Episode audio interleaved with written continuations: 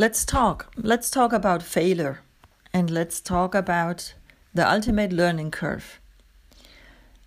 You simply deserve a better future.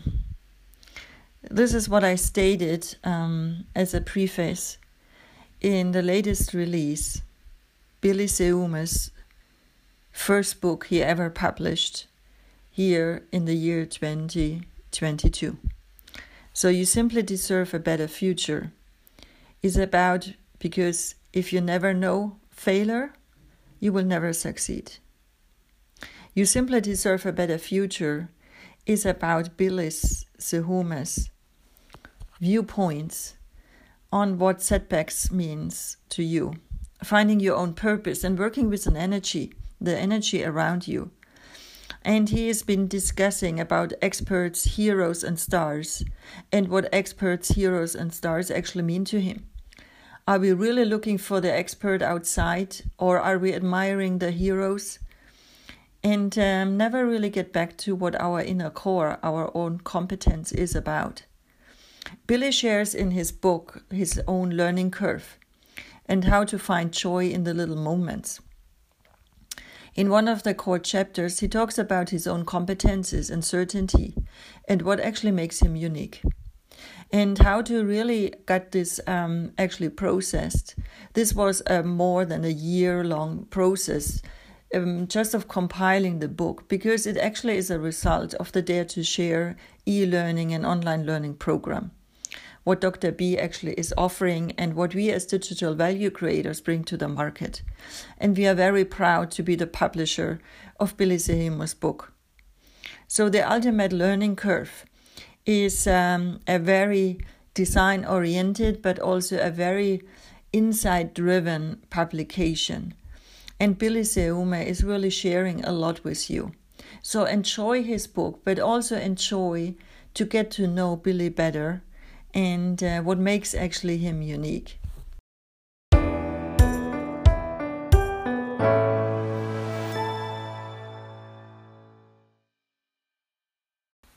Let's talk more about failure and how to leave the waiting zone.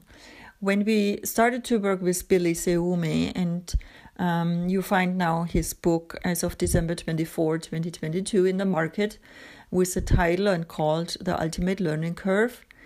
Um, we actually were starting about one and a half years ago the Dare to Share program. It's an online education program for solopreneurs, for students, for startups, for founders, and also for experts experts that already have a long learning curve in the market and a legacy with their successes and um, career steps they made in the past. The latter one actually coincides and fits perfectly to Billy and his own um, yeah, career as a project manager. He's also a regional and advisor expert for transforming local markets, economic markets, like for small and medium sized enterprises into globally aware and globally scalable units.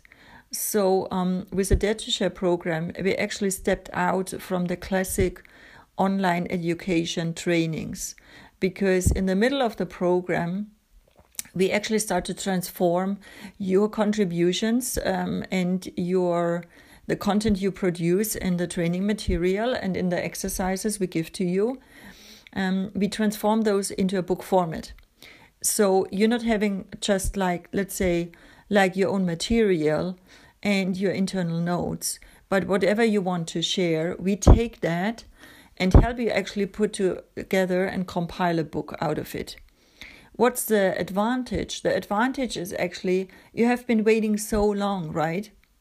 To really make your competences public and you were looking into formats like the classic formats a blog article, a LinkedIn contribution, a YouTube video.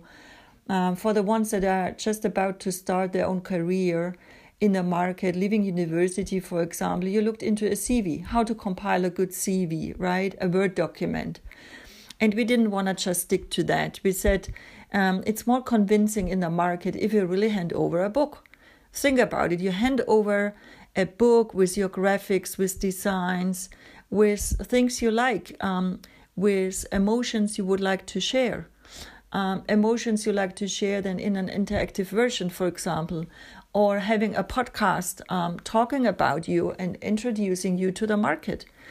Um, isn't that great? Isn't that just more than just being, let's say, one of many? Um, and this is why this book format is so unique and it's so great to really give you a head start and boosting your competences and um, yeah your very own character and helping others find you but also search for you. Because ultimately it's about really getting into a better starting position. And um, yeah the waiting zone was long for billy because um, we learned a lot. We had our own tests and trials and also our own failure moments moments of failure where we actually looked into the software parts and what the right products are and applications. And we now resolve that. And that's that's uh, the part of leaving the waiting zone moving from failure curve to success curve.